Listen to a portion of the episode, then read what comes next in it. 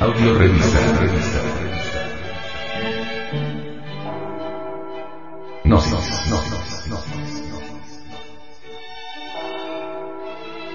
Edición 190 marzo del 2010.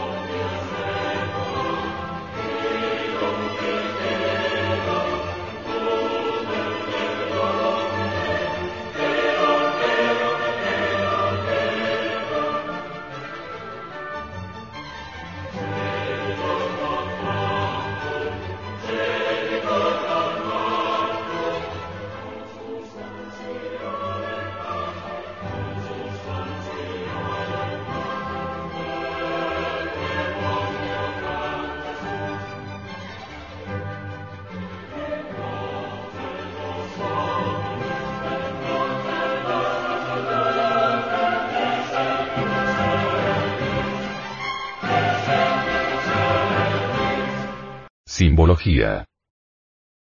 Belén y los animales del deseo. Se dice que el Cristo nació en la aldea de Belén, hace 2010 años, lo cual es falso, porque la aldea de Belén no existía en aquella época. Belén tiene una raíz caldea. Bel, y Bel es el fuego. La torre de los caldeos. El venerable maestro, Samael Weor, al respecto dice, en nuestro cuerpo, la torre es la cabeza y el cuello, porque el resto del cuerpo es el templo.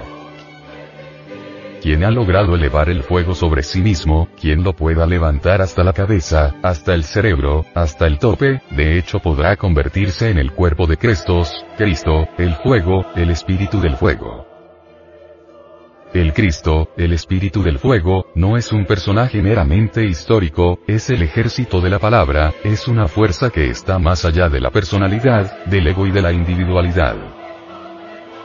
Es una fuerza, como la electricidad, como el magnetismo, un poder, un gran agente cósmico y universal. Es la fuerza eléctrica que puede originar nuevas manifestaciones.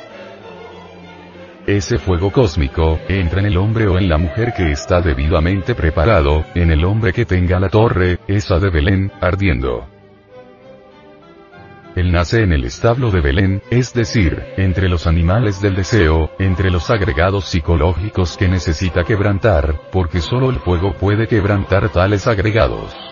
Así, el fuego aparece donde están esos agregados para destruirlos, para volverlos polvareda cósmica y liberar el alma, la esencia. ¿Cómo podrá él libertar el alma, si no penetrara profundamente en el organismo humano? En el oriente, Cristo es Vishnu, y repito, la raíz Vish, significa penetrar. El fuego, Cristo, el Logos, puede penetrar profundamente en el organismo humano, para quemar las escorias que tenemos dentro. Pero necesitamos amar al fuego, rendirle culto a la llama. Mis caros hermanos, entiendan lo que es la Semana Santa. Y la Semana Santa tiene siete días. El Señor dice, el que en mí cree nunca andará en tiniebla, mas tendrá la lumbre de la vida. Yo soy el pan de la vida, yo soy el pan vivo, el que come mi carne y bebe mi sangre, tendrá la vida eterna, y yo le resucitaré en el día postrero. el que come mi carne y bebe mi sangre, en mí mora y yo en él. El Señor no guarda rencores para nadie. Padre mío, en tus manos encomiendo mi espíritu. Pronunciada esta gran palabra, no se escucharán sino rayos y truenos, en medio de grandes cataclismos interiores. Cumplida esta labor del espíritu en el cuerpo, será depositado el Cristo o el Crestos, el Christus, Vishnu, el que penetra, en su sepulcro místico.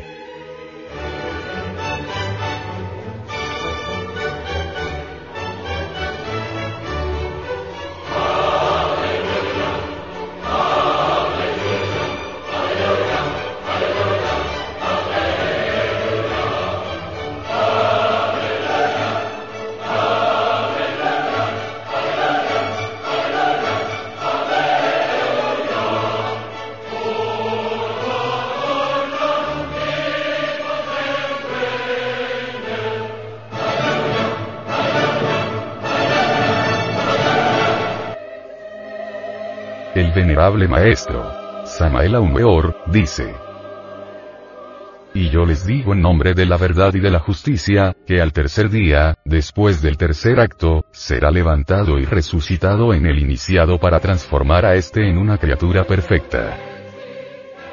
Quien lo logre, se convertirá de hecho en un Dios terriblemente divino, más allá del bien y del mal. Los doce apóstoles tenía, se dice, doce apóstoles. Esos doce apóstoles están dentro de nosotros mismos, aquí y ahora. Son las doce partes fundamentales de nuestro propio ser, las doce potestades dentro de cada ser humano, en su propio ser interior profundo. El venerable maestro, Samael Aumeor, dice en relación con este tema. Hay un Pedro, que se entiende con los misterios del sexo. Hay un Juan, que representa el verbo, a la gran palabra. Edupatroat. Hay también un Tomás, que nos enseña a manejar la mente. Hay un Pablo que nos muestra el camino de la sabiduría, de la filosofía de la gnosis. Dentro de nosotros mismos está también Judas, no aquel Judas que entrega al Cristo por 30 monedas de plata, no. Un Judas diferente, un Judas que entiende a fondo la cuestión del ego. Un Judas, cuyo evangelio nos lleva a la disolución del mí mismo, del sí mismo. Hay un Felipe que es capaz de enseñarnos a viajar fuera del cuerpo físico, a través del espacio. Hay un Andrés, que nos indica con precisión meridiana lo que son los tres factores de la revolución de la conciencia. Nacer, es decir, cómo se fabrican los cuerpos existenciales superiores del ser. Morir, cómo se desintegran los factores particulares que se relacionan con nosotros, específicamente y con cada uno de nosotros. Sacrificarse por la humanidad. Los apóstoles. Las doce partes autónomas y autoindependientes del ser. La cruz de San Andrés indicando la mezcla del azufre, el fuego del espíritu, y el mercurio, el encénimis, tan indispensable para la creación de los cuerpos existenciales superiores del ser, mediante el cumplimiento del deber parloc, es profundamente significativo. Mateo, científico cual ninguno, existe en nosotros. Nos enseña la ciencia pura, desconocida para los científicos que solo conocen todo ese podridero de teorías universitarias que hoy están de moda y mañana pasan a la historia. Ciencia pura es completamente diferente. Solo Mateo puede instruirnos en ella. Lucas, con su Evangelio solar, es profeta, y nos indica lo que ha de ser la vida en la Edad de Oro. Cada uno de los doce, están dentro de nosotros mismos, porque nuestro ser tiene doce partes fundamentales. Los doce apóstoles aquí y ahora.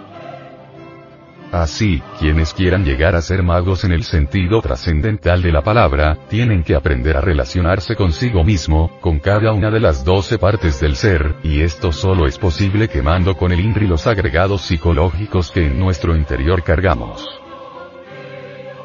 En tanto el ego exista en nosotros, las correctas relaciones con todos y cada una de las partes de nuestro ser resultará imposible.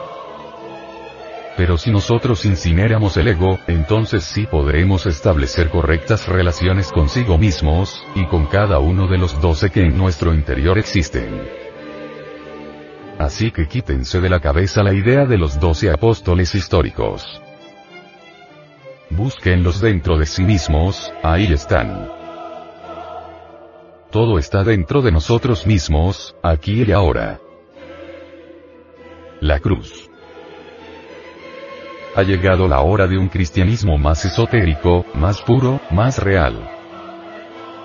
Ha llegado la hora de salir de la cuestión meramente histórica y pasar a la realidad de los hechos.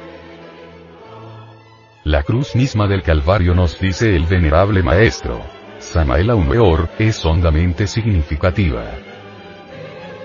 Bien sabemos nosotros que el falus vertical, dentro del cteis forma las en cruz. En otras palabras, enfatizaremos diciendo, el lingam Johnny, correctamente conectados forman cruz. Es con esa cruz que nosotros necesitamos avanzar por el sendero que ha de conducirnos hasta el Golgota del Padre. Les invito a todos a entrar en el camino de la cristificación. No olviden ustedes que cada vez que el Señor de compasión viene al mundo, es odiado por tres clases de hombre. Primero, por los ancianos. Las gentes llenas de experiencias que dicen, ese hombre está loco, vean lo que trae, no oigan lo que está diciendo, no está de acuerdo con nosotros, con lo que pensamos, tenemos experiencia, este hombre perjudica, daña. Segundo, es rechazado por los escribas, es decir por los intelectuales de la época. Cada vez que el Señor de Gloria ha venido al mundo, los intelectuales han estado en contra de él. Lo odian mortalmente porque no encaja dentro de sus teorías, significa un peligro para su sistema, para sus sofismas, etc. Tercero, por los sacerdotes, porque todos ellos ven en él un peligro para su respectiva secta. De Semana Santa estoy hablando. Digo en nombre de la verdad y de la justicia, que solo el Foat ardiendo dentro de nosotros podrá salvarnos. Ninguna teoría, ningún sistema podrá llevarnos a la liberación. Quienes pretendan quebrantar el ego a base de puras teorías, con el frío intelecto, son seres meramente reaccionarios, conservadores, retardatarios y marchan por el camino de la gran equivocación.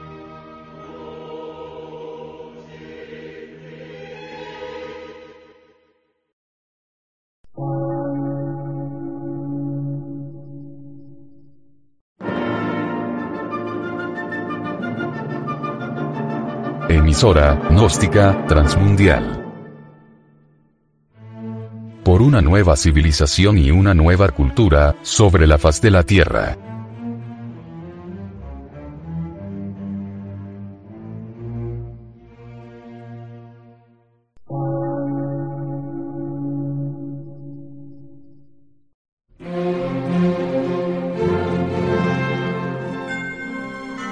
Medio de radiodifusión científico, artístico, místico y filosófico, de la Asociación Colombiana de Centros de Estudios Gnósticos, Antropológicos, Psicológicos y Culturales. A.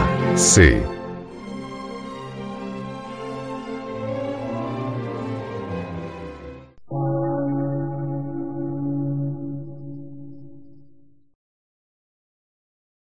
Lectura en movimiento. Difusión sin fronteras.